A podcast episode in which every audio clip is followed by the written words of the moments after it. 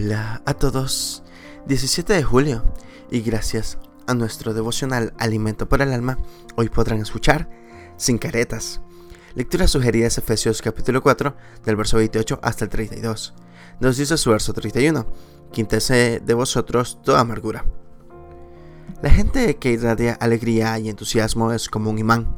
Atrae a todos a querer gozar de su presencia y compañía. Muchas personas son así, en el trabajo o en las fiestas desparraman optimismo y buen humor con sus amigos. Esas mismas personas muchas veces son muy diferentes en sus casas. Cuando hay amargura en el corazón se nota y debe tratarse rápidamente, porque como dice la Biblia, es una raíz muy metida en el corazón que ramifica y contamina todo el ser, y luego a los de alrededor, alejando a las personas hasta destruir los momentos que pudieran ser felices vividos en familia y compartidas con los seres amados.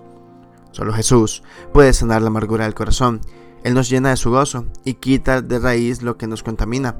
Pero debemos hacer nuestra parte y alimentarnos de pensamientos positivos, de gratitud, nutrirnos diariamente de su palabra, que trae esperanza, consuelo y perdón.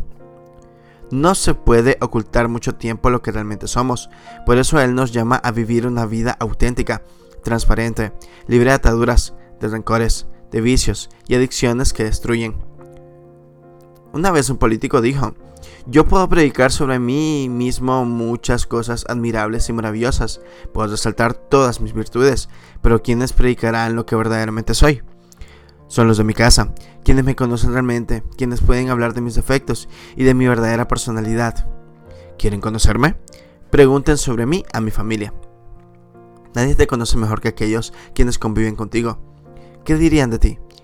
Y nadie conoce más profundamente tu corazón que Dios ¿Qué opinará él de ti?